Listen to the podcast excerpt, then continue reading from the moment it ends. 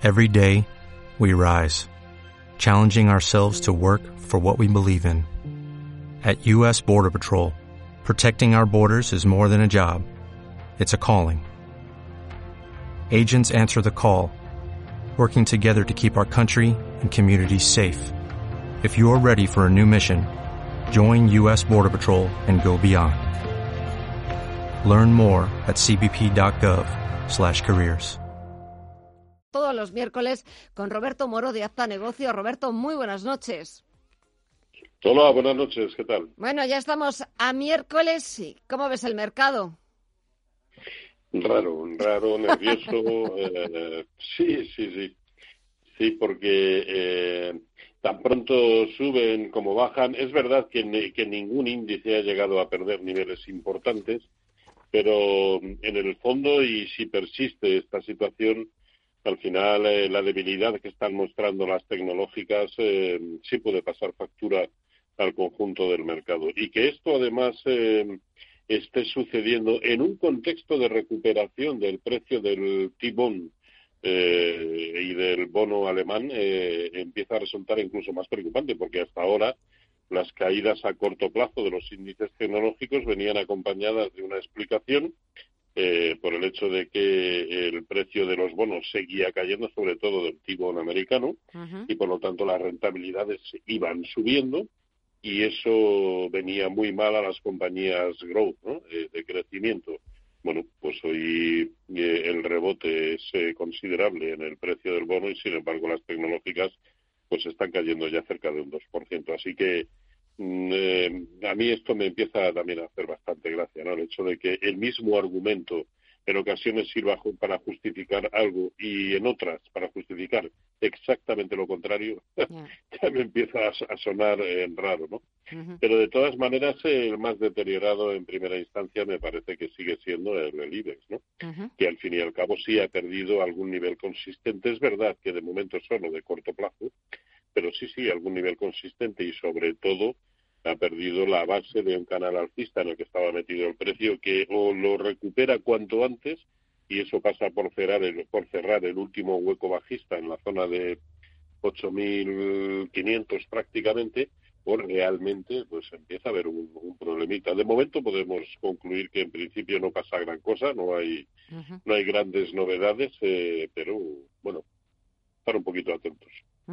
Un poquito atentos y eso que el IBEX 35 ha vuelto a recuperar esos 8.400 puntos gracias al tirón de los eh, cíclicos, de los valores cíclicos como Ferrovial, que ha sido el mejor valor del IBEX 35.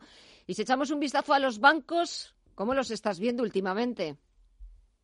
Bueno, hoy ha tocado eh, recuperar, eh, curiosamente también acompañado de rebotes en el precio de, em, de, los bonos, lo cual en principio no debería favorecerlos, pero bueno, pues hoy tocaba recuperar. ¿no? A mí sí que me preocupa también un poquito el hecho de que el índice sectorial bancario europeo se haya alejado, bueno, pues prácticamente en los peores momentos de la jornada de hoy, pues se encontraba a un cinco y medio, un 6% de esa resistencia que debería romper para pensar que efectivamente el lado bueno vuelve a ser el alcista en el caso del, de los bancos europeos. ¿no? Esa es la zona de, 20, 91 aproximadamente y hoy en mínimos lo hemos tenido en 85, aunque al final ha acabado subiendo, incluso dejando una vela eh, blanca y, y, acabando bastante en positivo. Pero ya digo que la vez anterior que tocó esa resistencia, que fue pues eh, concretamente en la jornada del día 9 de marzo, la caída subsiguiente fue mínima. En esta ocasión es un poquito más preocupante, pero es eso, es casi casi buscar, tratar de buscar matices, ¿no? Porque en el fondo no hay grandes, grandes novedades, la verdad. Y los valores turísticos parece que se están recuperando un poquito de los del fuerte castigo que han recibido en las últimas semanas. Hoy también uno de los protagonistas es el precio del petróleo. Sí, sí, sí. Eh, había perdido también un soporte de corto plazo, el crudo, el West Texas concretamente. Eh, hoy ha abierto prácticamente los mínimos en el precio de cierre de la jornada de ayer y al final prácticamente ha cubierto en sentido contrario toda la vela negra de, ayer, ¿no? Lo cual también empieza, eh, o da una, muestra pues de esta indefinición que a corto plazo se ha instalado en los, en los mercados, ¿no? Eh, eh, bueno, si se detiene aquí no pasa nada. Es más, eh, de toda la subida que comenzó a principios de noviembre del, del año pasado en el crudo, tampoco pasaría por ir nada por ir a visitar niveles de 55 eh, sin que ello supusiera el abandono del escenario de continuidad alcista, ¿no? Pero también es normal que ante resistencias como las que ha visitado muy recientemente la zona de 65, 66 dólares, pues haya alguna corrección que de momento pues así está sucediendo. De hecho, me transmite toda la sensación de que pese a la jornada de hoy, pues puede estar cayendo en zigzag para ir a buscar simplemente una corrección de lo, de, lo que fue ese impulso eh, que nació en noviembre del año pasado, ¿no? Pero también mm, con, con, con, bastante indefinición, ¿no? El corto plazo a mí me provoca eh, bastantes más dudas de las habituales, que ya de por sí siempre me la provoca. ¿Y alguna recomendación para despedir este análisis? ¿Algún consejo? No, yo creo que, yo creo que en el corto plazo mejor eh, estar tranquilos, eh, estar en liquidez, ver por dónde se salda esta, este nerviosismo del, eh, del momento actual, porque a poco que los americanos cierren simplemente como están, probablemente mañana el mercado europeo amanezca cayendo, lo cual tampoco es sinónimo de nada, ¿no? Pero es simplemente, pues eso, esta indefinición que yo creo que aconseja tener la prudencia debida para no no tenemos por qué precipitarnos a la hora de tomar decisiones de inversión en el momento actual, tampoco de desinversión, ¿eh?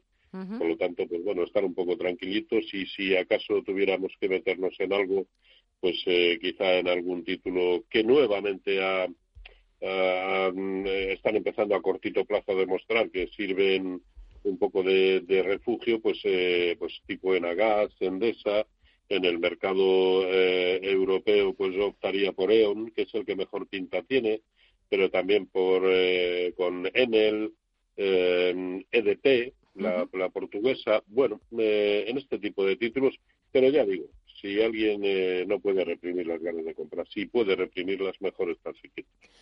Pues eh, nosotros nos quedamos quietos hasta el próximo miércoles, cuando tendremos la oportunidad de nuevo de contar con el análisis y con eh, la sabiduría y la experiencia de Roberto Moro de Azta Negocios. Hasta el miércoles que viene, cuídate mucho y un fuerte abrazo como siempre. Gracias.